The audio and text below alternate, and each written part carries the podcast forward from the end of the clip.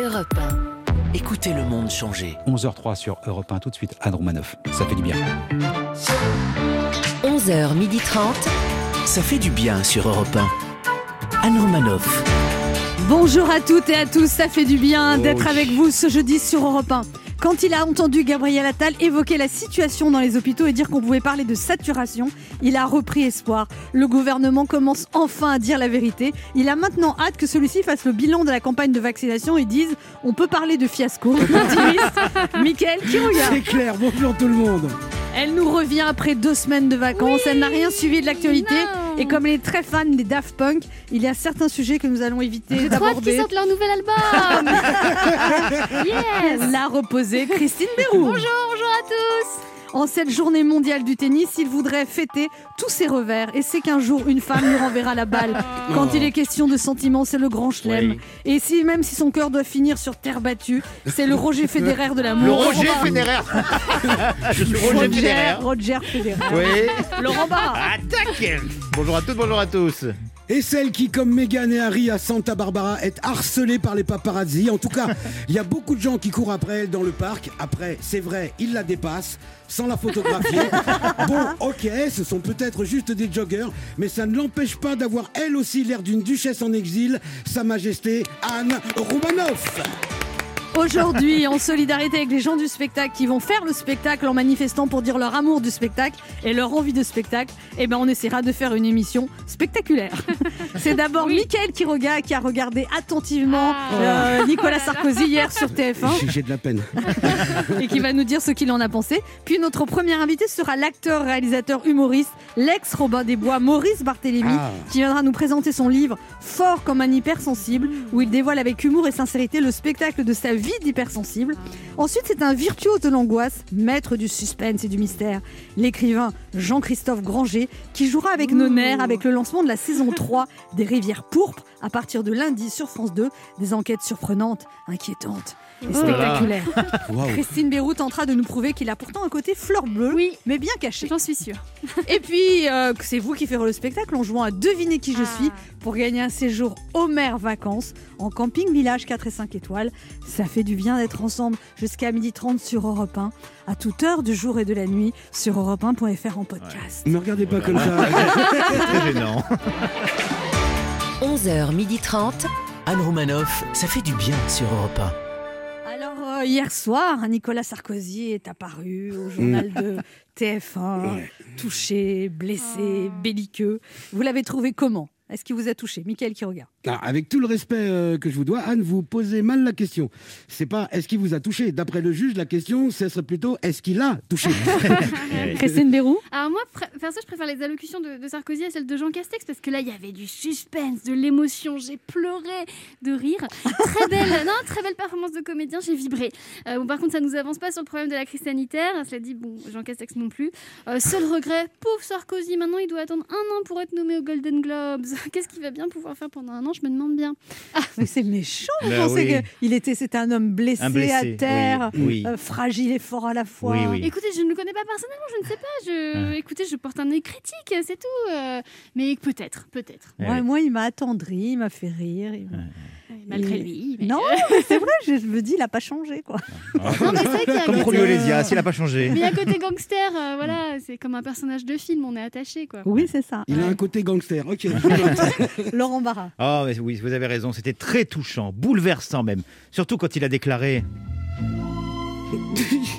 Faut fallait que je foutisse. bah, je vais vous dire, je peux pas supporter d'avoir été condamné pour ce que j'ai pas fait.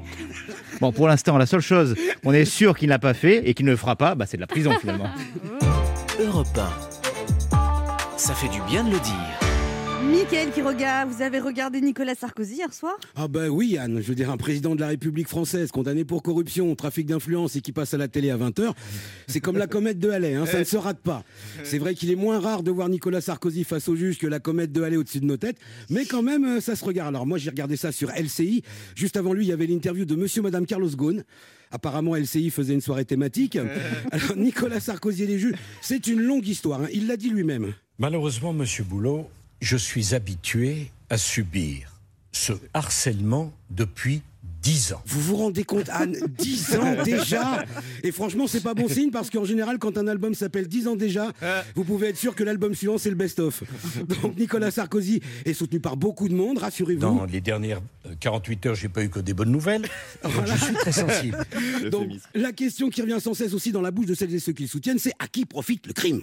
C'est une excellente question. Et certains évoquent euh, une politisation de certains magistrats, c'est sans doute vrai, mais je suis certain qu'il s'agit d'une minorité de juges. La grande majorité des juges fait très bien son travail. C'est comme la police, il n'y a pas de raison. Nicolas Sarkozy vient de prendre trois ans de prison, dont deux, dont deux ans avec sursis. Alors sursis, ça veut dire que Nicolas ne fera pas sa peine, à moins qu'il ne recommence. C'est-à-dire que si jamais il reprend un abonnement au nom de Bismuth, il plonge. Et un enferme aussi, alors une peine aménageable, c'est-à-dire chez lui avec un bracelet. Du coup, ses meilleurs ennemis lui ressortent ces vieux tweets, comme ce tweet de 2015. Et je souhaite qu'il n'y ait pas de mesure d'aménagement de peine pour les peines supérieures à 6 mois. Bon, ben celle-là, heureusement qu'il n'a pas fait de passer quand il était président. Et en 2014 aussi, quand il a tweeté, quand un individu revient pour la 17e fois devant le tribunal correctionnel, il doit être puni pour l'ensemble de son œuvre. Alors, je voudrais pas avoir l'air de faire le mec qui compte, mais quelqu'un sait à combien on en est là, parce que moi j'ai lâché en saison 8. hein. La question qui se pose, c'est quel avenir pour l'ancien président Eh bien, de deux choses l'une, Anne. Soit le jugement va l'éteindre politiquement, soit il fait jouer ce qu'on appelle la jurisprudence Fillon, et il se représentera en 2022. Et là, s'il l'emporte avec l'immunité présidentielle, pour lui, ce sera ambiance. euh, Je suis intouchable. alors, alors que pour les juges, ça sera plutôt l'ambiance. euh, Eh ouais, de la corruption à la prison, il n'y a qu'un pas. Et de la promenade de santé à la promenade tout court, il n'y a qu'un juge. Alors, mon conseil à Nicolas Sarkozy, c'est qu'il choisisse bien son avocat. Parce que, comme le disait le regretté Coluche, il y a deux sortes de justice. Vous avez l'avocat qui connaît bien la loi et l'avocat qui connaît bien le juge. Merci, Michael Corrigan. Anne Romanoff sur Europe 1. Alors, on a découvert il y a quelques jours que 75% des doses de vaccin AstraZeneca ne sont pas injectées. Que c'est comme les gens, euh, en fait, ont un. un-. Non, mais les gens ne sont pas convaincus de ce vaccin Ah ouais. AstraZeneca. Alors, on a eu l'idée de faire des slogans pour Ah. inciter les gens à se faire injecter cet AstraZeneca. On te dit que le Pfizer c'est mieux, mais il en faut deux injections avec l'AstraZeneca, suffit d'une fois. Bah, dis-donc. Et- classe. Allez, on essaie une autre, un autre. AstraZeneca Hmm, Oui, partenaire officiel du biceps d'Olivier Véran. Ouh J'ai un petit coup de chaud. C'est très très bizarre quand même. hein, Ça, euh, waouh. Je pense que ça va aider. On en a fait d'autres. hein. Le vaccin AstraZeneca vous vaccine contre le Covid, résout vos problèmes d'argent, vous aide à trouver du travail, fait partir vos rides les plus tenaces et fait revenir l'être aimé. Non, AstraZeneca vous vaccine contre le Covid et c'est déjà pas mal. Salut Christine. Ah, qu'est-ce que t'as bonne mine Ah, tu veux connaître mon secret? AstraZeneca. AstraZeneca AstraZeneca. En une seule piqûre seulement, je retrouve mon teint insouciant de 2019. Je te pique ton idée et je fonce me faire vacciner AstraZeneca, parce que la liberté n'attend pas. Mais le gouvernement devrait nous payer pour ça. Mais grave. C'est très bien ce qu'on fait. Joyeux anniversaire Oh, vous y avez pensé Merci Et oui, on n'est pas venu les mains vides. hein. Oh super, vous avez apporté des vaccins AstraZeneca, mais fallait pas Bah si, justement, il fallait, sinon on est obligé de partir à 18h. Avec les vaccins AstraZeneca, il n'y a plus d'heure pour faire un plan à 3. Ça, ça va inciter les gens. Grave. Moi, j'ai inven- j'ai inventé un- une pub plus sérieuse. Ah. D'accord. À cause de la pandémie, chaque jour, des millions de personnes dans le monde ne peuvent plus se saouler après le travail et se retrouvent contraints de rentrer directement chez eux. Alors, agissons ensemble et vaccinez-vous. Choisissez AstraZeneca pour un monde plus juste. AstraZeneca, le vaccin qui sauve les bars, tabac. Alors moi j'en ai une un petit peu exotique si ah vous voulez. bon? Vas-y. Alors c'est AstraZeneca. AstraZeneca Zeneca l'a injecté qu'une fois. J'ai trouvé que ça. Merveilleux, Mickaël. Et Laurent Barra, vous avez un dernier spot à nous proposer Ouh.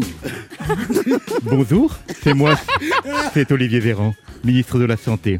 Vous vous demandez certainement comment je peux avoir la mine fraîche et le biceps saillant alors que je bosse 25 heures sur 24. AstraZeneca. AstraZeneca, mm. vous n'en reviendrez pas. Bah si après ça, les gens vont pas se faire vacciner. Ah, hein. je, je comprends plus rien. On se retrouve dans un instant sur Europe 1 avec Laurent Barra, Ah, Christine Bérou. Mickaël qui regarde Oui, oui. et deux de nos auditeurs qui tenteront de gagner un séjour en camping village 4 à 5 étoiles en jouant à notre jeu Devinez qui je suis. Anne Romanoff sur Europe Ça fait du bien d'être avec vous Oh oui. sur Europe 1 ce jeudi, toujours avec Christine Mérou, Bonjour. Laurent Barra, Toujours là. Mickaël Quiroga. Yes Alors euh, cet après-midi, il y a une manifestation à Paris des organisations du spectacle. Est-ce que vous auriez envie de manifester? Vous avez des choses à dire à Rosine Bachelot Est-ce que vous avez des slogans à proposer pour cette manifestation? Mickaël Alors moi, à Roselyne Bachelot, je lui dirais bien la chose suivante. Chère Roselyne, est-ce que vous ne voulez pas lâcher le ministère de la Culture Non, parce qu'on ne va pas se mentir, ça ne marche pas. En échange, vous reprenez le ministère de la Santé, parce que quand vous y étiez, au moins, on avait des vaccins. Trop, Be- beaucoup trop, mais on en avait, quoi. Christine? Oui, bonsoir, est-ce que ça va? Je ne vous entends pas Non, mais moi, le, mon- le spectacle ne me manque pas du tout. Ah non, ça va, ça va aller. Laurent Barra, vous avez un message à faire passer à Rosine Bachelot? Ouais, et je vous trouve très dur avec elle. Moi, si j'avais un message à passer à Roselyne Bachelot, ça serait bravo, madame. Ah bon? Vous trouvez qu'elle fait du bon travail? Absolument pas, mais, mais à la différence de son prédécesseur, eh ben, on se rappellera de son nom. Ah, un petit quiz. Qui était le nom du ministre de la Culture avant Roselyne Bachelot? Allez tout de suite là comme Franck ça. Rester. Ah bah ouais, mais vous, vous Oui, trichez, c'est pas possible. Vous l'avez regardé sur Google. J'étais impossible de le savoir hier soir. Moi, je suis- j'en suis restée à Frédéric Mitterrand.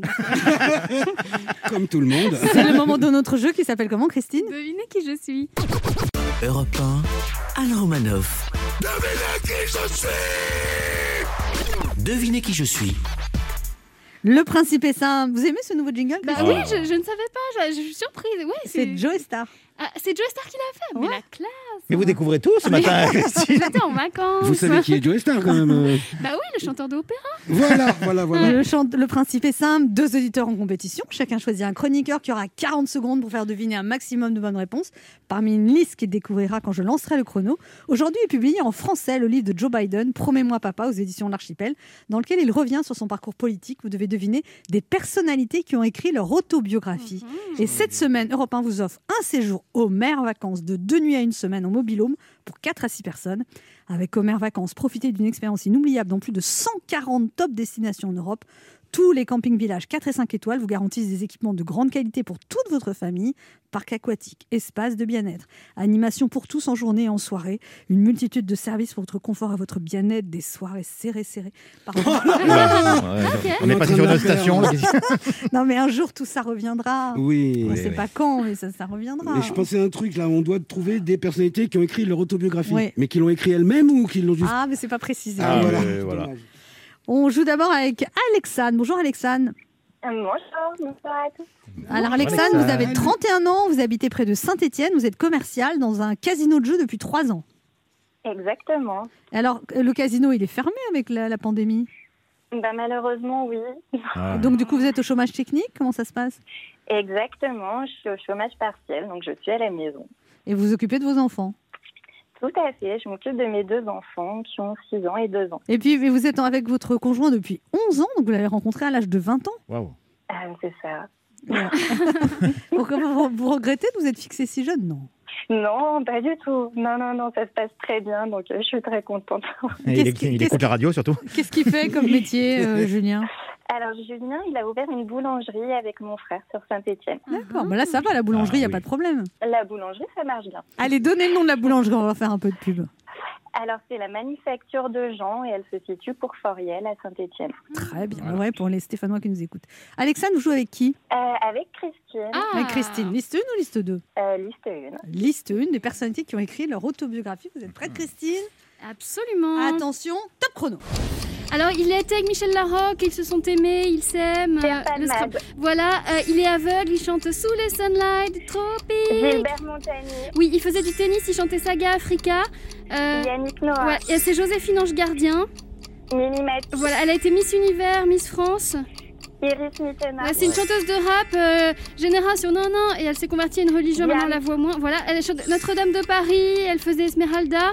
Hélène Segara, Voilà, c'est une chanteuse noire américaine. euh, euh, ah, qui, qui est décédée We don't need de- another hero. Merci, Qui merci. c'était Bon, Oh, sinon, aïe, aïe, c'est aïe. c'est un- une figure iconique de Montmartre. Il portait toujours des lunettes bleues. Voilà, très bien. Oui. Ah ouais, bravo. Et magnifique, vous êtes très bonne, Alexandre. huit, huit. 1, 2, Ah, 3, c'est 4, gentil. 5, 6, 7, 8 bonnes réponses. Vous, n'avez- vous avez juste bugué sur We don't need another parce qu'en même temps, j'ai dit-. Joe Cooker J'ai bon.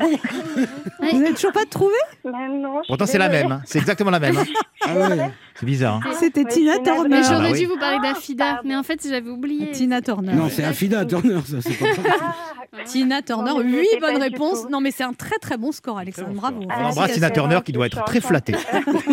Je savais, en fait, j'ai bugué, je savais plus si elle était décédée ou pas. Ah non, mais ça va pas, non. Non, bah non. Elle va très bien. Je confonds avec Whitney Houston. En tout cas, si elle n'était pas décédée avec l'imitation d'Anne, elle a pris un petit coup dans l'aile. quoi. Ça va, Tina? Yeah On joue maintenant avec Yves. Bonjour Yves. Bonjour, mais est-ce que c'est la peine que je joue Ah bah oui. Oh oui, on part pas, on part pas Il- défaitiste. Il faut pas, il faut pas, il faut pas partir perdant, mais c'est mal barré. Alors, vous êtes, euh, vous avez 71 ans, Yves. Avant, vous travailliez au ministère des Finances comme secrétaire au pôle dactylographique, et ensuite vous êtes occupé des voyages des grands patrons à l'étranger. Exactement. Et quand ils partaient avec leur maîtresse, vous faisiez comment? Eh ben, euh, ils y brouilleraient sur place, parce qu'ils n'avaient qu'à une seule place, alors. Ils n'avaient qu'à un seul billet, alors. Ah oui, d'accord. Donc, Bah donc ça veut dire qu'ils payaient eux-mêmes le billet de leur maîtresse, en fait. Ah ben ça, ils se débrouillaient. C'est pas moi, c'est- moi c'est plus mon problème. Une fois, que- une fois qu'ils ont leur billet du ministère, après ils se débrouillent. euh, Vous n'énervez mais- pas, vous n'énervez pas. Pas. hein. Oui, mais s'il y avait deux petits déjeuners, alors vous, ça fait comment? Eh ben ils payaient sur place. euh, ils, bon, ils avaient des indemnités, donc euh, ils se Ah, débrouillaient avec d'accord. leurs indemnités. Hein. D'accord. Comme quoi, ils en avaient des maîtresses. Alors vous même. étiez, vous étiez fan de rock et de Johnny Hallyday? Ah, J'ai toujours été fan de Johnny et moi j'en retiens beaucoup. Ah, Dites-moi, vous voulez pas faire un duo euh, avec Anne, Johnny Hallyday et Tina Turner sur un album Un petit Il single? paraît, que- il paraît que vous avez préparé une chanson pour l'équipe. Oui. C'est quoi? Ah, La seule émission que j'aime, c'est celle d'Anne Roumanoff. Elle est géniale, elle est super. Elle n'est jamais bof. Bah Elle merci. tant que l'émission continuera. Oui, oui. Oh là là. Voilà. On Tina va, Turner, un petit simple là-dessus on va s'arrêter là. C'est gentil. Bon, Yves, vous aviez déjà joué avec nous, je crois. Ça me dit quelque chose. Hein Oui, j'ai déjà joué avec vous, mais là, euh, ch- chaque fois que je joue avec vous, je tombe sur des questions qui sont pas. En plus, huit, huit bonnes réponses. euh, bon, Ouais. allez, on va y aller. On va y aller. D'accord, d'accord, Yves. C'est votre émission, c'est vous qui Allez, décidez, vous Yves. jouez avec qui Bah écoutez, euh, bah, on va rester tiens, c'est une Oh là bonne là Oui, Ah, alors là. Tina et. Johnny. Bah, écoutez, euh, tant- tant- tant- tant qu'à jouer avec la chef. Hein. Eh, bien sûr, bien Allez, sûr. on donne le top chrono. Attention, top chrono, c'est parti Il fait du slam. Euh, il est grand, il, il boite. Euh, Jean Corps Malade. Oui, absolument. C'est un acteur euh, fétiche. Là, il a été accusé de viol récemment. hein. Il est gros. Il adore la cuisine. Un plus grand des plus grands Ouais, acteurs français. Mais Berry, si. Berry, Berry. Non, non, son fils s'appelle Guillaume, sa fille Julie. Mais oui. Euh, Guy, euh, ouais, non, Oui. mais. Euh, Depardieu. Oui, très bien. Elle, elle, est- elle a présenté journal de 20h pendant longtemps. Elle était en couple avec PPDA. Une blonde très jolie. Je, je me souviens pas. Mais comment? Euh, euh, Il fait tourner les serviettes, le grand cabaret, le plus grand cabaret du monde, un animateur télé qui était sur France ouais, 2. Ouais, non, mais bien sûr, ouais. Je, je vois qui c'est, mais je- ça me vient pas à la tête, quoi. Ah bah oui. ouais. Eh ben, de bonnes réponses. Alors là, on- bien, bah bah bon, n'avez pas trouvé Claire Chazal et Patrick, Patrick Sébastien. Sébastien. Bon, ben, bravo Alexandre, euh, et puis bon séjour, et puis voilà, hein. Ok, je raccroche, Bon, bisous vous énervez pas. Alors, déjà, Alexandre, un peu. Attendez, attendez. Alexandre, un petit cri de joie Youhou Alexandre, vous avez gagné un séjour au Mer Vacances de deux nuits à une semaine en mobilhome pour 4 à 6 personnes avec Omer Vacances.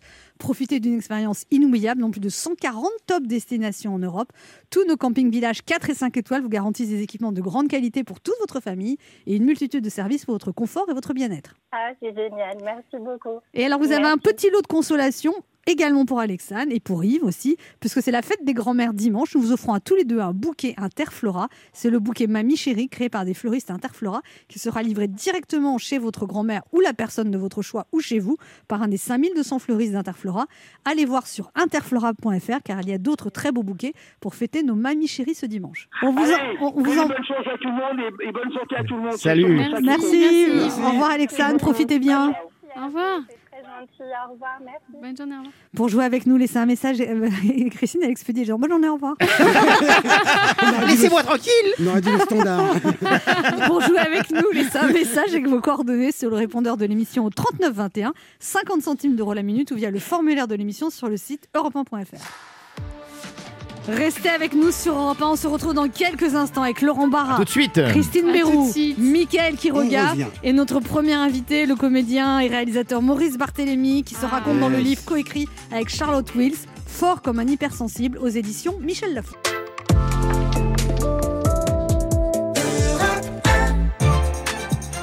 Anne Romanoff sur Europe 1. Ça fait du bien d'être avec vous sur Europe 1 ce jeudi, toujours avec Christine Béroux, Laurent Barra. Mickaël qui regarde. On est là, on est là. Notre premier invité est un acteur drôle et un réalisateur plus que sensible. Illustre membre de la troupe des Robins des Bois, il a marqué toute une génération avec des sketchs déjantés et des personnages devenus cultes. D'abord sur scène, puis à la télévision, sur les chaînes Comédie et Canal+. Depuis, il mène une carrière de cinéaste avec une filmographie des plus éclectiques, du film R à Casablanca Driver, en passant par Papa ou Locos. Il n'a jamais cessé de nous étonner et a toujours su trouver son public entre rire et tendresse.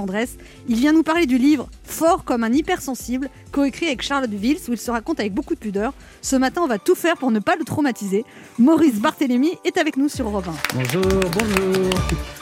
Applaudissez pas trop fort. Où est-ce qu'il va mal le vivre. Ah. Bonjour Maurice Barthélémy. Alors vous avez publié le livre Fort comme un hypersensible avec euh, Charlotte Wills, coécrit. Oui. Il s'agit d'un livre autobiographique où vous témoignez d'un trouble de l'hypersensibilité dont vous êtes atteint depuis votre enfance.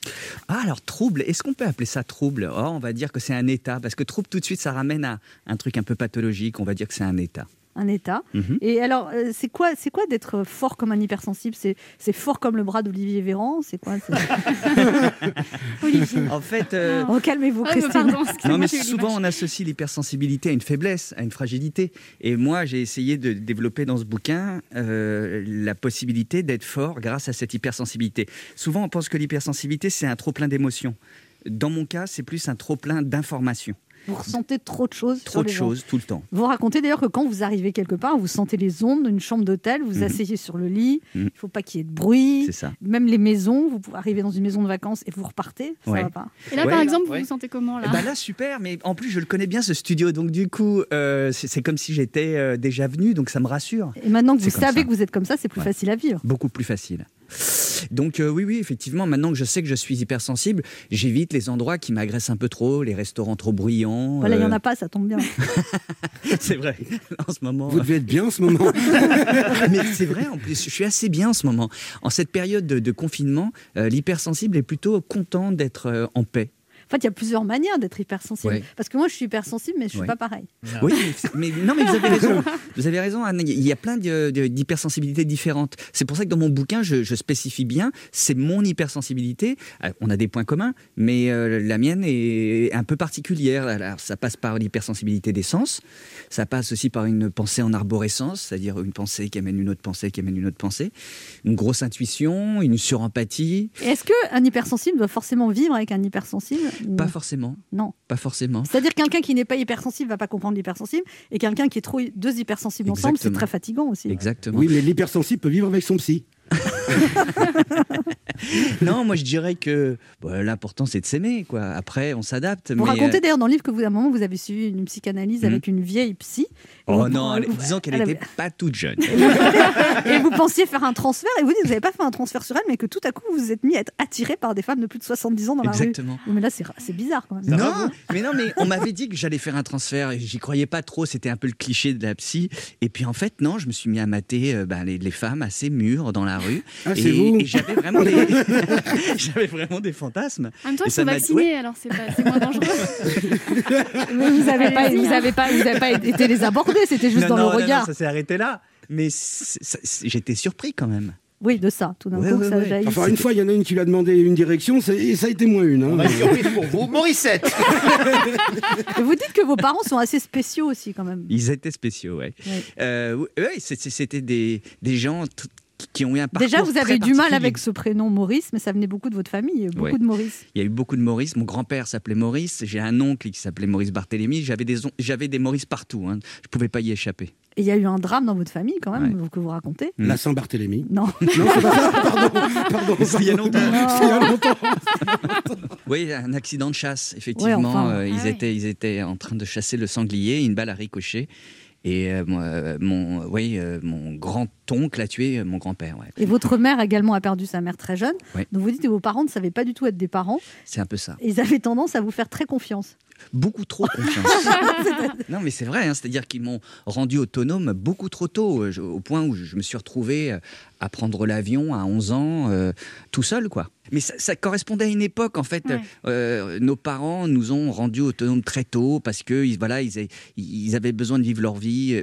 Du coup, les enfants, c'était un peu des, des, des valises un peu encombrantes, quoi. Qu'est-ce que vous avez avez comme réaction à ce livre, Maurice Barthélémy? Il y a beaucoup de gens, beaucoup de gens qui vous disent Je me suis reconnu, je suis pareil. Ouais, je suis très surpris hein, parce qu'en fait, non seulement le bouquin marche bien, mais j'ai beaucoup, beaucoup, beaucoup de retours de gens qui me disent Oh, je, me reconnais tellement dans le, portrait que vous faites de vous-même. Moi, je suis surpris parce que j'ai quand même une histoire at- atypique, mais il se trouve que bon, ben, il y a plein de points communs entre les hypersensibles. Le, le- le problème d'estime de soi qu'on a assez basse, euh, cette. Ah euh, bon, moi, pas du tout. Alors, pff. c'est vrai. On aurait le problème inverse, là, vous voyez, plutôt. non, mais je vous ai dit, on est tous différents. Mais bon, c'est vrai qu'il y a pas mal d'hypersensibles qui, qui, qui ont un problème de confiance en eux. Il y a Puis pas vous, mal- aviez plein de trucs en plus. Ah, bah, ouais, moi, vous quand aviez j'étais des gamin, tocs, ouais. Mm. vous étiez misophone, vous ne supportez pas la mastication, Mm, mm. vous étiez dyslexique. Ouais. Vous en êtes bien sorti quand même? Ouais, après coup, mais j'ai bien bossé hein, sur moi. Mais c'est vrai que gamin. Ah, c'est pas moi. Mais que- il paraît que ses sœurs, elles faisaient ça pour l'embêter, elles mâchaient des pommes très m'a- elle- exactement, mais mes sœurs, elles adoraient m'embêter avec ça, quoi. Donc, elles, elles- ouais, elles faisaient du bruit avec la soupe, etc. Moi, ça me rendait marteau. Et alors aussi, vous étiez somnambule en plus, petit. Dites-moi, mais c'est mais c'est les Oscars Le mec, il a beaucoup de problèmes quand même. Ça Ouais, va j'étais somnambule, ouais. Plus maintenant. Euh, plus maintenant. Non, parce que je ne dors plus. Mais euh, Ça va mieux, je ne dors plus. J'ai réglé le somnambulisme, j'ai perdu le Je ne sommeil. dors plus. j'ai arrêté de Ça dormir. fait six jours que j'ai pas dormi. Euh, à l'époque, j'avais un lit à, à- En hauteur, c'est ça Votre père, il vous a fait une mezzanine et puis ça. Vous levez en pleine nuit et vous tombez. et boum, je tombe. Et on me ramasse un étage en dessous. Et euh, donc, ça a peut-être stoppé mon somnambulisme à ce moment-là. On se retrouve dans un instant pour la suite de cette émission avec notre invité, le comédien réalisateur Maurice Barthélémy, Le comédien de... chelou, si vous voulez. Oui, parce qu'en plus, il est kleptomane. Je vais lui en parler après. Quand il était petit, c'est marqué dans le livre. Il est pas vu mon portefeuille téléphone Il vient nous parler de son livre fort comme un hypersensible Je viens de vous piquer un micro. aux éditions Michel Lafon. Ne bougez pas, on revient.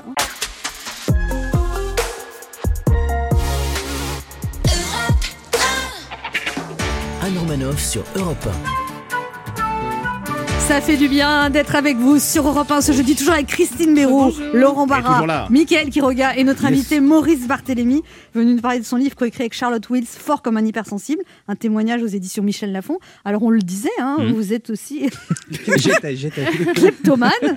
Je mon stylo, moi, du coup. La kleptomanie était comme tous les tocs un moyen d'apaiser une angoisse sous-jacente. Mm, Et de trouver de la alors je, précise. Euh, je- en fait, je piquais un peu d'argent à mes parents. Bon, c'est, euh, il y a pas mal de gamins qui ont fait ça dans leur vie. Moi, ça m'a duré à peu près deux ans. Effectivement, j'avais tendance un peu à chaparder. Et euh, j'ai compris que ça se faisait pas et j'ai arrêté par moi-même. Depuis, je ne vole plus rien, voire même je suis phobique du vol. C'est-à-dire que je suis incapable de voler dans un magasin. Mais avec ce truc d'hypersensibilité, Ouais. est-ce que tout le monde, se- finalement, a des degrés divers? Mais quand Mm. tu parles avec Ah oui. les gens, tout le Mm. monde, personne va te dire. Tout le monde va te dire je suis sensible, personne va dire je suis insensible. Si, moi. Même Alors- les gros bourrins. non mais même les Ah, gros, les gros bourrins. bourrins, oui. Merci. On vous appelle. Vous avez raison, Anne, mais les gens reconnaissent leur sensibilité, mais pas forcément leur hypersensibilité. Parce que, en fait, tout de suite, ils pensent Oh, Je suis hyper fragile, je vais fondre en larmes en regardant la télé, euh, je vais me mettre en colère pour un oui, pour un non. Et en fait, l'hypersensibilité, une fois de plus, c'est pas que des émotions, c'est beaucoup d'informations. Donc, en fait, cette réceptivité euh, ultra sensible des informations, tout le monde ne l'a pas. Il y en a beaucoup dans le monde de la communication, dans le monde des médias, dans le monde de- du spectacle. Donc, on a un peu l'impression qu'on est euh, un peu. euh, euh, voilà, il y en a beaucoup. Mais finalement, il n'y en a pas tant que ça. Ou. Où les gens le que cachent, Il y en a entre 20 et 30% de la population, ce qui est pas, pas rien finalement. qui est hypersensible. Ouais. Vous imaginez si 20 à 30% de la population achète ce livre Bah, ça a déjà commencé, hein. c'était un énorme succès de livre. C'est vrai. C'est vrai Ouais, non, Oui, ça, marche, c'est-à-dire- ça marche hyper bien le bouquin. Et du coup, Euh, ça pourrait vous donner lieu à un film. Mais c'est très juste, ça va donner lieu à une, euh, à une pièce de théâtre. C'est-à-dire que je vais, je vais le faire sur scène, en, en forme de conférence, Tout seul? Au- au- tout seul au théâtre de la Pépinière Opéra. Vous euh, n'êtes pas trop sensible pour aller tout seul le- sur scène? Mais si, vous avez raison. C'est le début du spectacle qui sera comme ça. C'est-à-dire qu'on va entendre ma voix intérieure qui, dit- qui dira Mais qu'est-ce que tu fous là, quoi? Quelle mauvaise idée. Alors, il paraît que quand votre fille est née, vous avez refusé un super rôle dans Astérix? Ouais, on m'a proposé le rôle d'Astérix. Oh Wow. Et euh, je regrette pas parce que je, je pense que les, les premiers mois qu'on passe avec son enfant sont essentiels. Et, euh, et, et là, pour le coup, je crois que c'était très très important. C'était la première fois que je devenais père. Ça m'a permis de devenir père ces premiers mois. Euh, le contact avec ma fille, euh, la voir grandir en très très très peu de temps. Si j'avais raté ces moments-là, j'aurais peut-être raté un, un moment clé de, la- de notre relation. Laurent Marat, une question pour vous, Maurice Barthélémy. Vous êtes un hypersensible, Mhm. vous êtes un artiste. Mhm. Si vous n'aviez pas été artiste, Ouais. Quel métier aurait voulu faire l'hypersensible que vous êtes? Je, je crois que j'aurais bien aimé être architecte. Ouais. J'adore l'immobilier. Ouais. C'est-à-dire que je, je passe, je passe à regarder les, les- les annonces immobilières quand je passe devant une agence. Euh, J'adore investir un lieu, me dire euh, comment est-ce que je pourrais le transformer. Ouais. Mais et, euh, donc, euh, je, je pense que j'aurais peut-être fait ça. Ouais. D'accord. Vous pouvez me rendre mon téléphone s'il vous plaît Alors, par rapport au- à ce que vous disiez dans le livre, là, Oui. quand j'entre pour la première fois dans une chambre d'hôtel, je m'assois sur le lit pour analyser l'environnement et les bruits. Mhm. Si j'entends la cage d'escalier, la climatisation dehors, l'ascenseur, je sais que ça va pas le faire. Si les LED rouges de la télévision éclairent la chambre, ça va me taper sur les nerfs. Mhm. C'est spécial hein, quand même. Bah ouais, c'est spécial. Et, et je crois que je suis euh, le mec le plus détesté des gens à l'accueil euh, des hôtels parce que pour un oui, pour un non, je descends en disant je, je voudrais changer de chambre. Et il me faut à la fois le noir absolu, le calme absolu. Euh, si possible, le moins d'odeur possible, parce qu'il y a souvent dans les chambres d'hôtel une odeur de tabac, ou alors une remontée d'égout euh, dans euh, dans la salle de bain. Bref, c'est compliqué pour moi de, de, de, de vivre dans une chambre d'hôtel. Ouais. Et puis vous dites, j'étais un gamin très angoissé. Avant de me coucher, j'avais plein de rituels. J'allais aux toilettes, puis j'avais Mhm. vérifié si la porte était fermée, si le gaz était éteint, puis je réglais mes réveils pour être certain d'être réveillé le lendemain. Ouais, de façon systématique le soir, je checkais si le gaz était éteint, la porte était fermée, j'allais faire pipi, je me remettais au lit, puis je retournais faire pipi au cas où euh, je risquais de faire pipi au lit, et puis après je réglais deux réveils pour être certain de me réveiller. C'était compliqué ma vie. Oui, là. Ah ben, la première petite copine à 24 ans, il y a une raison. hein. Il y a une Ouais, ouais. raison. non, non, mais c'était, ça s'est arrêté euh, quand j'ai eu à peu près 12 ans, 13 ans, voilà, ça s'est passé. Mais il y a encore beaucoup d'enfants aujourd'hui qui sont très, très angoissés et je reçois des témoignages de parents qui sont un peu euh, démunis face à- aux angoisses de leurs enfants. Et qu'est-ce que vous leur conseillez alors De lire le livre? Moi, je vais pas vendre ma. Mais non, je vais, je vais leur dire, euh, dans ces cas-là, envisager l'hypersensibilité. Parce qu'il y a beaucoup de parents qui tout de suite pensent que l'enfant Et pas normal, euh, fait. anormal, il est euh, euh, trop actif, euh, ou alors il est peut-être au- autiste, etc. Bon. Avant tout, pensez à l'hypersensibilité, essayez de rencontrer euh, des psychologues qui connaissent bien l'hypersensibilité et envisager Et comment on fait pour calmer un enfant hypersensible alors? Je pense que déjà, il faut l'écouter, euh, le- l'entendre Et respecter en fait. respecter ses- son besoin de, de connaissance. Et surtout, quand il, il pose des questions sur la mort, essayez de lui répondre. Parce qu'en fait, il déteste euh, qu'on ne lui réponde pas. Quoi. Et, et ça l'angoisse encore plus. Parce qu'il se dit c'est un sujet tabou. euh, On, on sent que le petit garçon est encore très présent en vous, Maurice Barthélémy. C'est possible. Vous voulez aller faire, vous voulez aller faire pipi Je veux- je veux pas- grandi. Non, mais J'ai c'est fait vrai. la taille d'un enfant de 10 ans. Et puis en plus, euh, non, non, mais c'est vrai que j'ai, ce côté assez, euh, assez enfantin, ouais, en moi. C'est-à-dire ouais. quand vous, quand vous en parlez, vous y êtes quoi. Ah, mais, ouais, ouais, mais, mais moi, je me, rem- je me remémore cette période-là et je, c'est, c'est encore très frais pour moi. Il paraît que sur un site de rencontre, vous avez discuté avec Sharon Stone, c'est Oui. vrai? Ouais, ouais. C'est un site qui s'appelle Raya. Et Vous euh, comment? Attendez, attendez. ouais, ouais. Et en fait, c'était un site, ou c'est un site qui existe toujours, un peu VIP, il faut être coopté, bon, bref. Et euh, j'étais aux États-Unis à l'époque parce que ma, vie, ma fille euh, vit là-bas. Euh, Lapsus intéressant. Ah oui. Et donc, euh, je me suis retrouvé un peu seul à, à Los Angeles et je me suis inscrit sur cette plateforme de rencontre. Et puis, euh, je rentre en France. Évidemment, c'est un échec absolu. Hein, je rencontre personne. Je rentre en France. Et puis après, je pars en tournage à Sofia, en Bulgarie. Et là, je reçois euh, une notification de une personne qui s'appelle Sharon et qui me dit je suis à Paris ce soir est-ce que tu veux qu'on se voit? Oh putain, mais oui, tout de suite. Mais j'arrive. Moi Mais je sérieux? Ben oui. Et Mais bien, c'était moi la je vraie? eh ben, justement je, je je vois pas de photo alors je me dis tiens qui est cette Sharon? Ça doit être une américaine. Je swipe et là je découvre la photo de Sharon Stone. Et là je fais oh là là là c'est énorme. Et évidemment le premier réflexe que j'ai c'est de me dire c'est pas la vraie Ouais. donc je check sur internet où est Sharon Stone Ouais. et il se trouve qu'elle est à Paris pour la signature d'un bouquin et donc je me dis c'est la vraie Oh. et là je commence à Vous échanger avec étiez en elle Bulgarie du coup J'étais en Bulgarie. Il fallait rentrer et je tout de dis, suite. si vous voulez, si tu veux venir à Sofia, welcome. Et donc euh, ça l'a fait marrer et euh, et on a échangé comme ça pendant 2-3 mois. Et on ne s'est Trois jamais- mois? Ouais ouais. Et on ne s'est jamais rencontrés. Et, euh, et euh, c'est c'est un regret. Et maintenant, c'est mort avec elle C'était il y a combien de temps? On continue à échanger Non de temps en temps par mail. On va l'appeler, on va Et l'appeler. donc, euh, je, je lui souhaite une bonne année. euh, et puis, elle me répond gentiment. Elle me dit Thank you, Maurice. Dingue. Oh, ça, alors ça. Redites-moi le nom du site quand même. Je vais faire de la pub. Merci Maurice Barthélémy d'être passé nous voir. On rappelle votre livre très touchant, fort comme un hypersensible, un témoignage euh, coécrit avec Charlotte Witz, qui vient de sortir aux éditions Michel Lafon. On se retrouve dans quelques instants pour la suite de cette émission et c'est l'écrivain Jean-Christophe Granger qui sera notre invité. Anne Romanoff sur Europe Ça fait du bien d'être avec Oui. vous ce jeudi sur Europe 1, toujours avec Christine Béroux. Laurent Barra. Mickaël Quiroga et notre invité ce matin qui est journaliste, écrivain, scénariste, seul auteur à être autant passionné par les oiseaux migrateurs que par les crimes morbides, sorte de mélange entre Stephen King et Jean-Jacques Vanier. Après son premier roman Les vols des cigognes, il signe le best-seller Les rivières pourpres, qui plus tard entreront dans la légende sous les traits de Vincent Cassel et Jean Reno. Il a deux amours, le cinéma et la télé, qui tous deux se partagent sa plume sombre, à laquelle on est toujours pendu, tant il est le maître incontesté du suspense. De l'Empire des loups à Vidocq, en passant par la Terre des morts, loin des récits à l'eau de rose, on pourrait dire de lui qu'il a inventé les histoires à l'eau de chrysanthème. Depuis quelques années, il revient à son premier amour en donnant aux Rivières Pourpres une seconde vie à la télévision. La saga est maintenant une série. Elle revient pour une troisième saison dont il est venu nous révéler les secrets. Je suis très heureuse ce matin d'accueillir le mystérieux Jean-Christophe Granger. Bonjour Jean-Christophe Granger. Bonjour. Bienvenue sur Europe 1. Vous venez nous parler de la saison 3 des Rivières Pourpres, Oui. diffusée sur France 2 et vous êtes à l'origine de cette série. Mhm. Voici les titres des épisodes Lune Noire, Rédemption, Jugement. Là, on comprend que c'est pas une série romantico-comique. Vous confirmez Que de la rigolade. Parce que les épisodes Coucher de soleil, Dîner romantique, Nuit câline, vous les gardez pour vous? Oui, oui, oui, ça c'est une autre activité parallèle. Vous n'écrirez jamais une série pour la chaîne Gulli, Jean-Christophe Granger?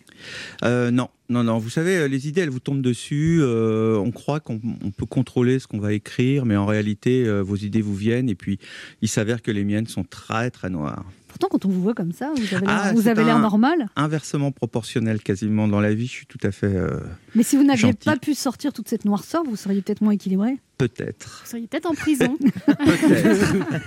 Il paraît aussi que pendant très longtemps, vous étiez comme un rat des bibliothèques et vous avez découvert le monde réel. J'ai des problèmes, je suis un rat. euh, Un rat de bibliothèque. C'est vous qui l'avez dit. C'est Oui, un oui, de oui, vos amis vrai, qui a dit qu'à tout à 29 fait. ans, vous avez découvert euh, la montagne, la mer. les avez- hasards vous- de la, la vie professionnelle, euh, parce que j'étais, euh, en fait, j'avais une maîtrise de lettres, ce qui, ce qui correspondait pas à grand chose sur le marché, donc j'ai commencé par de la publicité, ça m'a pas plu. Vous écrivez des pubs pour des crèmes pour les vergétures Enfin, contre Oui, spécialisé vergéture. les anti-vergétures. Bien sûr. Et ça marchait? Ah bah, je ne connais pas de crème qui en donne. Si, Euh, la, crème, si, la crème pour les vergétures, ça s'appelle du Nutella. c'est La pas crème fraîche. C'est pas la même. Non, en fait, euh, les hasards de mes recherches m'ont propulsé comme ça dans le monde de la publicité. Et par hasard, j'ai travaillé avec quelqu'un qui écrivait des, ce qu'on appelait des publi-reportages à l'époque dans la cosmétique. Donc, euh, du, j'étais spécialiste de Flaubert. De Flaubert, je suis passé à l'anti-cerne et au anti-vergéture. Ça a été un choc thermique. Je peux vous dire qu'on me parlait de problèmes dont j'avais jamais entendu parler, qu'au retour des vacances, on avait des cernes. Ah bon, alors il va falloir que j'écrive un texte là-dessus. Donc je me suis adapté, mais heureusement, me mettant à mon compte, j'ai rencontré tout un tas de gens qui m'ont fait travailler euh, euh, l'écriture.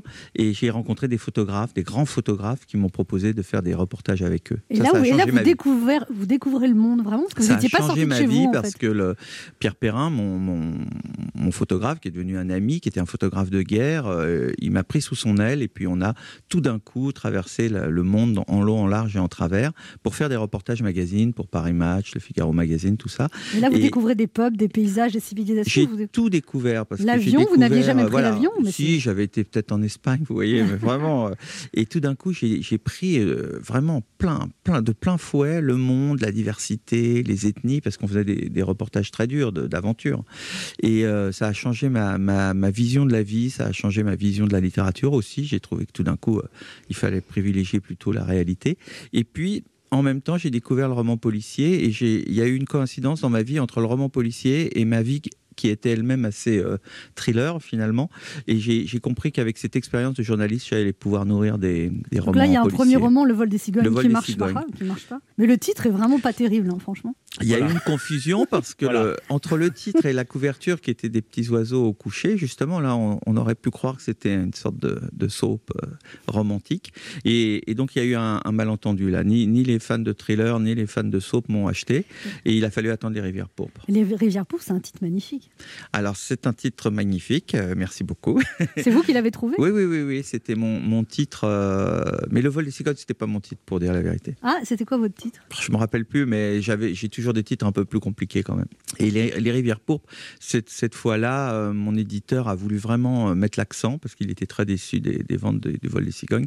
Et je dois avouer que j'ai vu en live une opération marketing qui a, qui a vraiment marché. D'abord, ils m'ont mis dans la collection de Mary Gings Clark, qui était la- à l'époque le label du thriller euh, anglo-saxon, en, en- en suivant cette ligne de dire voilà, un Français qui, qui fait aussi bien que les anglo-saxons.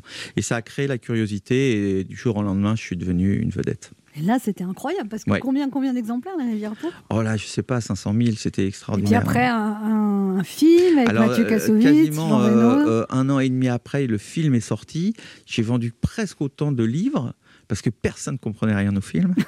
C'est vrai, en plus. C'est vrai C'est vrai, ouais. Le film était compliqué, il y avait des ellipses, enfin bref, il y a eu un grand, grand, grand euh, élan dans du, les coup, ça fait, du coup, ça fait lire le livre Ça pour comprendre. le- et, et en plus de ça, à la même époque, euh, Albin Michel, évidemment, a ressorti Le vol des cigognes, désormais écrit par un type qui était connu. Et là, j'en ai vendu autant que Les rivières pourpres. Donc euh, là, il y a eu une période assez, Fast. assez faste. Vous avez attrapé la grosse tête à un moment? Non, parce que, euh, comment dire, il faut vraiment être très égocentrique pour avoir la grosse tête. Euh, par exemple, euh, au moment de tout ce que je vous raconte, j'étais en plein divorce. Donc, vous voyez, la réalité se, se, se souvient, charge de oui. vous remettre les idées en place. Donc, j'ai jamais été. Non, non, non, non, il n'y a pas de matière à avoir la grosse Vous, tête. vous êtes marié plusieurs fois, hein. Je me suis marié deux fois, oui, et, et là, je suis, avec ma compagne, je suis pas marié, mais on peut considérer que c'est comme un mariage. Oui, elle est Avec très quatre- j'ai regardé sur Internet. enfants. Ah oui, oui, oui. C'est Qu'est-ce Non, qui elle est vous magnifique. étonne Mais qu'est-ce qui vous Mais non, mais elle est très belle, une, une actrice, mannequin, journaliste de 39 ans. japonaise. Vous Oui, en oubliez de plus. dire le principal. c'est ça le, le Très truc. elle est très belle. Donc on, on s'est rencontrés, euh, j'ai eu la chance qu'elle soit libre. Et euh, voilà, depuis on vit ensemble. Deux enfants? Non, non, alors j'ai un petit garçon avec elle. Ah, et, les trois autres avec et les trois deux autres femmes. avec les deux premières femmes, oui. Ah, et donc quatre enfants et deux femmes. Trois femmes. Trois femmes. Avec quatre N'en enfants. oubliez aucune, s'il vous plaît. On se retrouve dans un instant pour la suite de cette émission avec notre invité Jean-Christophe Granger. Vous nous parlez de la série télé, la saison 3 des Rivières Pourpres sur France 2 à partir de lundi. On va en parler tout de suite après. Ne bougez pas, on revient. Il est midi sur Europe 1. On revient dans deux minutes avec notre invité. Jean-Christophe Granger. Mais tout de suite, les titres d'Europe Midi avec vous, Patrick Cohen. Bonjour, Patrick. Bonjour Anne, bonjour à tous. À l'instant, Édouard Balladur, relaxé par la Cour de justice de la République dans l'affaire Karachi. François Léotard, condamné à deux ans de prison avec sursis. Les deux hommes étaient poursuivis pour le financement occulte de la campagne présidentielle malheureuse d'Édouard Balladur en 95. Chloé Triomphe a suivi la décision de la CJR et nous l'entendrons dans le journal de midi et demi. Au sommaire également pour la crise sanitaire, l'exécutif choisit à nouveau de ne pas appuyer sur le frein. Pas de confinement de week-end dans Paris et sa région, mais seulement pour le Pas-de-Calais où les hôpitaux sont pleins. Nous appellerons Maximilien Carly à Lens et nous verrons avec Jean-Rémy Baudot que ce nouvel arbitrage d'Emmanuel Macron obéit à des considérations très politiques. En Allemagne, à l'inverse, Angela Merkel va déconfiner avec beaucoup de prudence. La plupart des, la plupart des commerces fermés depuis la mi-décembre en Allemagne ne rouvriront pas avant la fin mars. Correspondance d'Hélène Kohl. La suppression des remises automatiques de peine pour les détenus provoque un tollé. Éric Dupont-Moretti est allé défendre sa mesure ce matin à la maison d'arrêt de Villepinte. Manifestation des intermittents du spectacle ce midi à Paris et dans plusieurs grandes villes. Angèle Châtelier sur place. Et puis invité l'Europe Midi, le professeur Didier Pitet, médecin suisse, co-inventeur du gel hydroalcoolique. Il a été chargé aussi par le président Macron d'évaluer la gestion de crise sur cette pandémie, toujours en cours, et nous aurons beaucoup de sujets euh, intéressants à aborder avec lui. Voilà le sommaire, à tout à l'heure. Merci, Patrick. On se retrouve à midi 30. Europe 1. Écoutez le monde changer. 11h30. Ça fait du bien sur Europe 1. Anne Romanoff. Ça fait du bien d'être Oui. avec vous sur Europe 1 ce jeudi, toujours avec Christine Béraud, Bonjour. Laurent Barra, Mickaël. Quiroga Oui. et notre invité Jean-Christophe Granger veut nous parler de la saison 3 des Rivières Pourpres sur France 2 à partir de lundi. Alors vous avez eu des multiples livres qui ont été adaptés au cinéma, à la télévision et vous dites que souvent vous êtes déçus par le résultat, que les gens comprennent pas bien ce que vous... Écoutez, j'évite de dire aussi euh, crûment euh, que je suis déçu. Non, ce que je dis, c'est que c'est très compliqué, à la fois le cinéma et la télé, et que mes livres sont des gros livres et qui sont euh, aussi assez difficile à adapter. Donc en général, euh, on a eu le même problème qu'avec Les Rivières Pourpres, qui est un très bon film, mais qui, euh, du point de vue de l'histoire, est un petit peu mystérieux et confus. C'est très difficile parce que mes livres, en fait, dans, dans mes livres, il y a matière à faire, euh, je sais pas, quatre ou cinq films. C'est trop riche, en fait. C'est trop riche, donc c'est très difficile d'éliminer. C'est une matière dramaturgique trop riche. Chacun, le producteur, le réalisateur, les acteurs, chacun euh, ont retenu telle ou telle scène, ils les veulent, on essaye de- de- d'encastrer tout ça et, et ça donne souvent des films euh, bon, difficiles à comprendre. Et vous aimez pas tellement travailler en équipe, vous aimez bien être tout seul. Ah oui, j'ai eu cette chance de pouvoir, euh, bah, comme un écrivain, l'écrivain il travaille tout seul. Donc après dans l'audiovisuel, j'ai dit bon écoutez moi j'ai l'habitude de travailler comme ça, euh, soit c'est comme ça, euh, soit Vous voulez pas les équipes de scénaristes non, et tout ça non, non, non. euh, je sais que maintenant, alors on travaille à de- à 12, à je sais pas combien, et c'est compréhensible, surtout pour les séries. Il faut un Fournir. flux de- d'idées, d'événements et tout ça. Mais moi, je, je travaille toujours tout seul. Même Alors- pour les rivières pourpres, là, je travaille seul. Alors là, le directeur de collection de la série, c'est votre fils. Oui, C'est lui qui vous dirige? oui. c'est- pas- dur, c'est dur. Parfois, c'est compliqué? C'est très dur parce que, Il euh, en général, j'ai la réputation d'être euh, très, très, très intransigeant. C'est-à-dire, il n'y a pas à discuter. J'ai rendu mon texte et puis il n'y a plus à discuter. Vous changez rien. quand c'est votre fils qui vous appelle, euh, tout d'un coup, je suis un petit agneau. Il vous Ah dit bon? quoi? Il dit, il dit, ah, papa. papa, euh, il faut que tu refasses ça. Je dis euh, ah bon? Ouais, ouais, ouais, ouais, tu refais. Et vous osez Eh pas ben, l'envoyer balader? Non. Là, c'est- une énorme force pour la production parce qu'ils ont une, une arme fatale. Quelqu'un qui sait vous maîtriser en fait. Une arme fatale. Et, et vous dites aussi, c'est drôle parce que quand vous avez écrit Les Rivières Pourpres, votre fils était tout petit, il jouait à vos pieds en construisant Ça des m'a beaucoup touché parce qu'aujourd'hui il a 27 ans, donc il est euh, et c'est un grand garçon, producteur, euh, qui sait ce qu'il fait, qui sait ce qu'il veut et, et quand même quand j'écrivais les rivières pourpres, il était à quatre pattes sous mon bureau avec ses, ses jouets là. Non non ça il y a un passage de relais qui me touche euh, énormément, beaucoup beaucoup. Et vous n'avez pas écrit tous les épisodes là, vous avez écrit. Alors non, euh, maintenant j'écris une soirée, c'est-à-dire deux épisodes, et puis justement euh, mon fils a trouvé des scénaristes qui se sont un Qui petit sont peu aussi tordus que vous, dans voilà, qui se sont mis dans mes dans mes petits chaussons. Et que vous avez validé les à- autres scénarios Du coup, vous êtes direct. Enfin, c'est lui, c'est votre fils qui valide ou c'est vous C'est mon fils. Euh, moi, je rentre pas dans les détails. euh, Je lui fais confiance. Il me dit bon bah là, on a on a trois autres histoires qui, qui tiennent le coup. Je lui dis bon. euh, Parce qu'il vous connaît parfaitement, votre fils. oui, il me connaît parfaitement. Et puis ça s'est fait naturellement. Il a fait une école de cinéma. Il est retourné à la fac en histoire de l'art. Que ça fait un peu flipper quand même. hein. Il y a Rédemption, ça passe le 15 mars, ça fait bien flipper. C'est celui qui me fait le plus peur. Il fait très peur. Camille et Niémence partent à la campagne à la rencontre d'Arnaud Morillon, un ancien collègue de la BRI. C'est la stupeur. Il ne trouve que son cadavre infecté de bubons, témoin de la peste noire, pourtant Ah ouais. éradiqué depuis Et des il en- siècles. Il, il rit, il est malade. il est mort de rire. Et ensuite, il y a dans une sorte de carnaval de Venise cauchemardesque, l'enquête les plonge à ce qui ressemble à une vengeance envers l'équipe du commissaire Niémence 20 ans auparavant. Exactement. Mais la peste, il fallait y penser en pleine crise sanitaire. Oui, alors j'avais peur que finalement euh, ça soit rejeté ou que ça soit, euh, comment dirais-je, euh, la goutte qui fait déborder le vase. Mais finalement, non. Je pense alors, que le- les gens vont, Il vont y en être c'est sensibles pas vous, c'est contraire. pas vous qui l'avez fait, mais ça fait bien flipper. Dans un petit village belge, une église prend feu alors que les pompiers luttent contre les flammes. le décor d'un sombre spectacle se révèle sous leurs yeux. Deux corps, un homme et une femme, nus, cousus dos à dos et égorgés. Mais pourquoi belge en fait Et pourquoi cousu doigt d'eau surtout?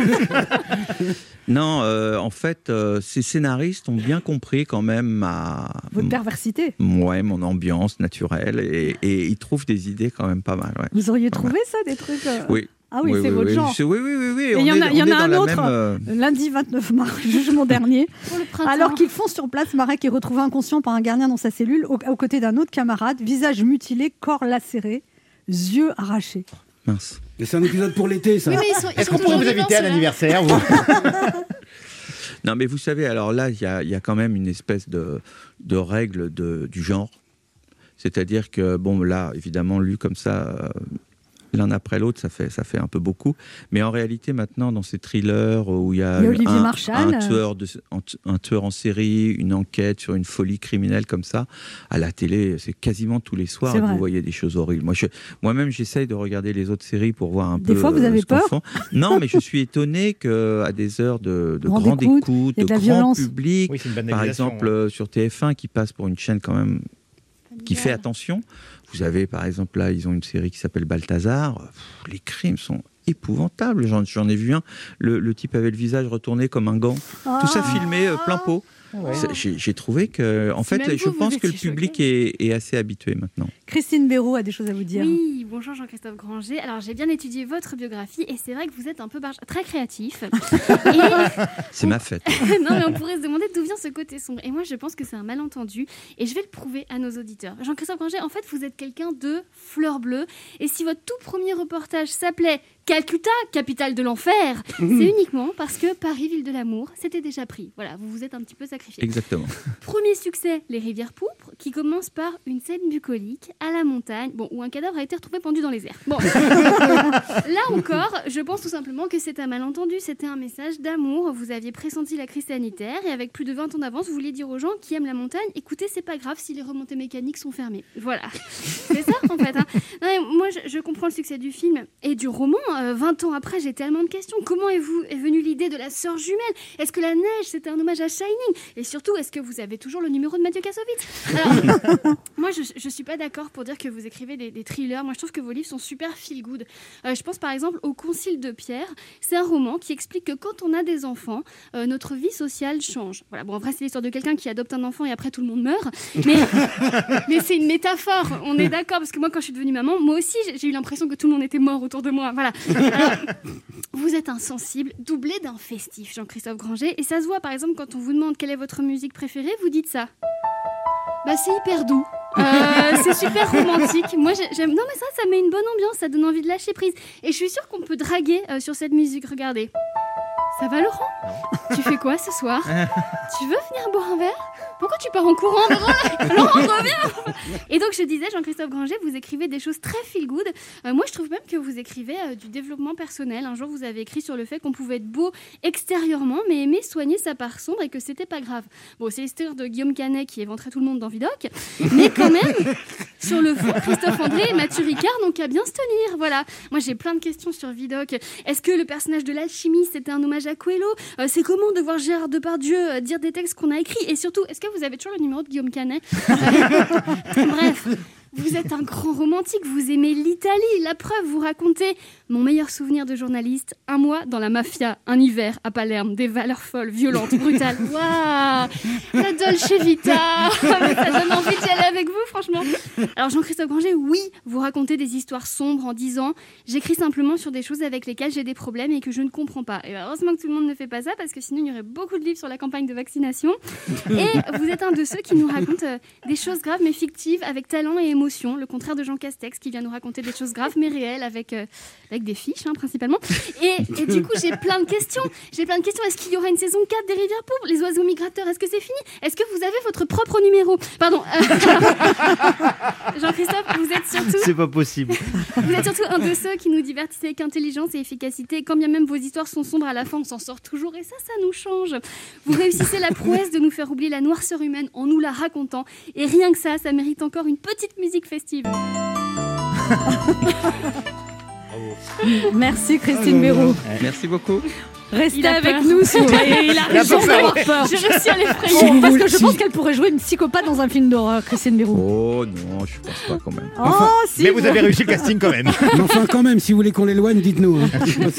On se retrouve dans quelques instants pour la dernière partie de cette émission avec Mickaël Quiroga, Yes. Christine de Laurent. Barra À tout de suite. et notre invité, l'auteur à succès Jean-Christophe Granger, venu nous parler de la saison 3 de la série Les Rivières Pourpres, dérivée de son roman à succès et diffusée à partir de lundi prochain à 21h05 sur France 2.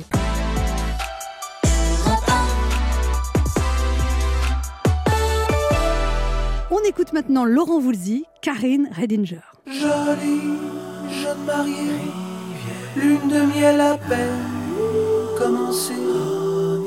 Méfiez-vous des voyageurs, voyez Karine Redinger. Karine Redinger, j'ai reçu votre lettre à fleurs.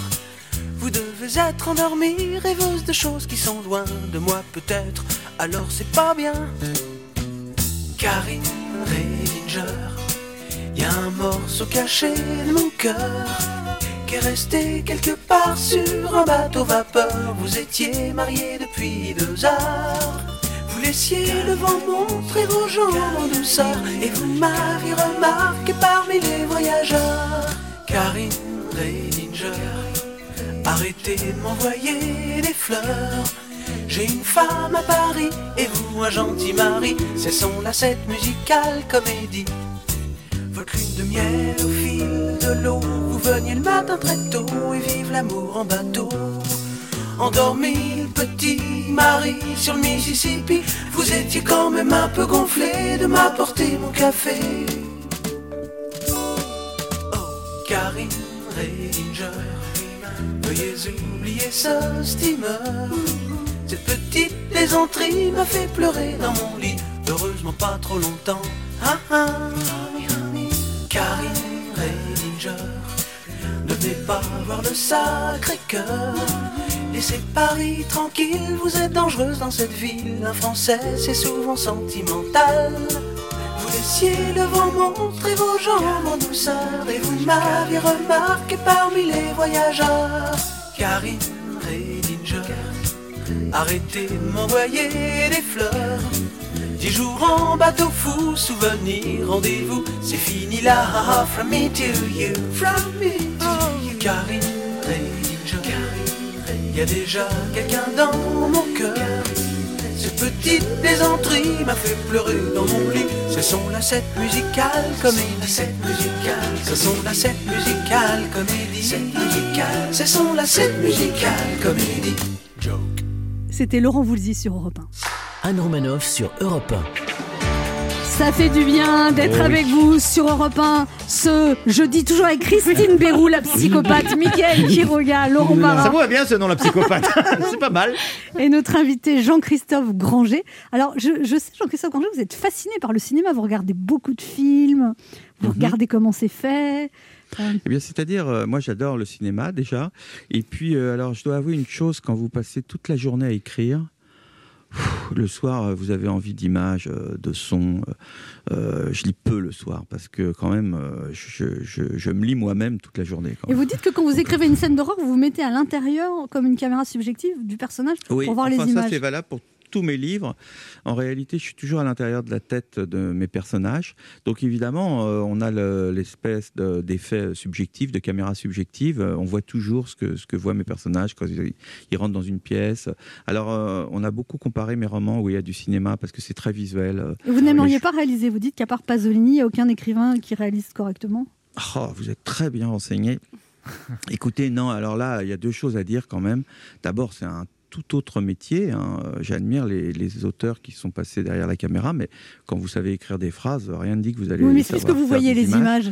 Oui, mais quand vous êtes sur un plateau, vous voyez que c'est très très compliqué. Et justement, l'autre chose, c'est que c'est alors le cinéma un travail d'équipe. Vous avez du mal à travailler en diriger équipe, vous. des gens, vous entendre avec des gens, surtout vous entendre, parce que chacun a son idée, chacun apporte quelque chose au projet.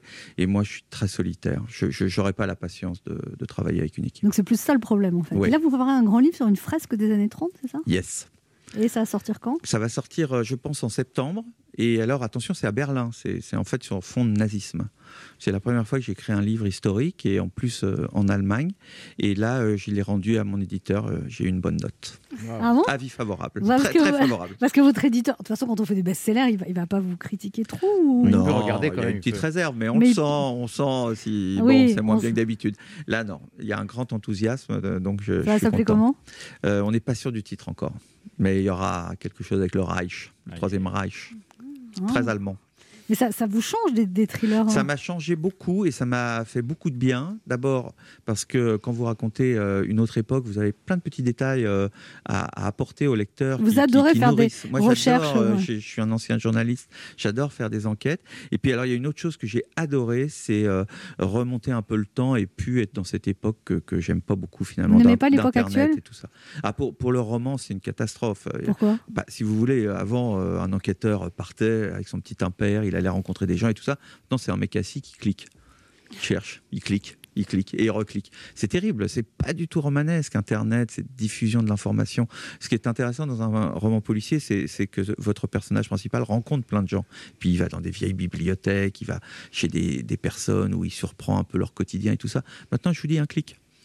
C'est terrible. Mais alors, dans cette histoire qui se passera dans le Berlin des années 30, il y a une histoire policière aussi. Voilà, il y a, il y a ce contexte de- du début de la guerre, là c'est en 39, mais il y a surtout, comme d'habitude, une intrigue policière euh, qui est portée par le contexte qui est lui-même très tendu et très noir. Donc ça, ça non, j'ai beaucoup apprécié de faire ça. J'a- J'avais un décor qui me convenait vraiment. À un moment, vous avez fait une dépression, Jean-Christophe Granger? Vous avez, vous avez vu le côté, vous avez vu le côté coq à l'âne? C'est pas mal, hein C'est pas mal. J'adore, j'adore quand les gens ont des problèmes. Ah oui. Et vous avez été voir un psy et vous aviez peur que du coup votre noirceur s'en aille. En fait, pas du Exactement. tout. Alors ça, ça m'intéresse de vous en parler parce que à l'époque, j'ai eu peur justement que, comme, ma pensée était que on écrit sur ces problèmes, si j'allais chez un psy me, déverser, vous voyez, m'exprimer et, laver un peu mon linge sale, euh, bah, mon inspiration allait s'en aller et puis mon tourment intérieur qui, font, qui, qui fait mes livres allait, allait s'évaporer. Eh bien, pas du tout. Au contraire, ça m'a euh, rendu serein face à mes cauchemars qui sont restés et j'ai été beaucoup plus efficace et l'esprit beaucoup plus euh, euh, clair et net pour, pour travailler, si vous voulez. Comme disait un grand peintre qui s'appelle Gérard Garousse, il vaut mieux être Picasso que Van Gogh. En fait, Van Gogh, il était malade mental et il a dû lutter toute sa vie contre sa maladie pour peindre. On, on a une vision romantique de la folie, mais la folie, c'est une maladie qui vous empêche de travailler, en fait. Et Picasso, non, il n'était pas fou. Ah non, il était serein, Picasso. C'était juste le génie euh, épanoui. Et c'est ça que vous êtes, Jean-Christophe Granger Écoutez, on a, on a choisi euh, tous d'écrire un début de roman en suspense. Ah. Vous devez choisir lequel vous préférez. allez-y. On commence par Laurent Barra. Paris, début mars, porte à merveille son surnom de ville lumière, tant le soleil éblouit, éblouit les rues. Enjouée par cette météo estivale, Sandra a promis à ses trois jeunes enfants ce week-end qu'ils iraient pique-niquer au parc des Buttes-Chaumont. Prévoyante, jeudi, à 18h, devant sa télé, elle prépare déjà le panier, les serviettes et les paquets de chips, quand tout à coup... Bonjour C'est moi, Jean Castex. Rangez vos chips et vos binous. Il est fort possible que le département de l'Île-de-France soit confiné le week-end. oh, je suis drôle.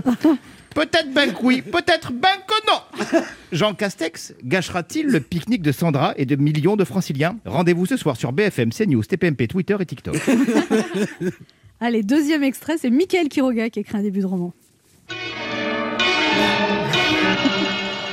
Les juges, des êtres étranges venus d'une autre planète. Leur destination, le parquet national financier. Les juges, Nicolas S. les a vus. Tout a commencé alors qu'il cherchait un peu de repos après une campagne épuisante, alors qu'il cherchait un fusible que jamais il ne trouva. Tout a commencé par une cabale orchestrée par un groupe de juges qui ont juré sa perte. Tout a commencé par un homme trop fatigué par le manque de soutien. Et tout a commencé par des accusations. À présent, Nicolas S. sait que les juges sont là, qu'ils ont pris forme humaine. Et depuis dix ans, il cherche à convaincre une opinion publique incrédule, et peut-être même la Cour européenne des droits de l'homme, que le cauchemar a vraiment commencé. Et maintenant, mon extra. Attention.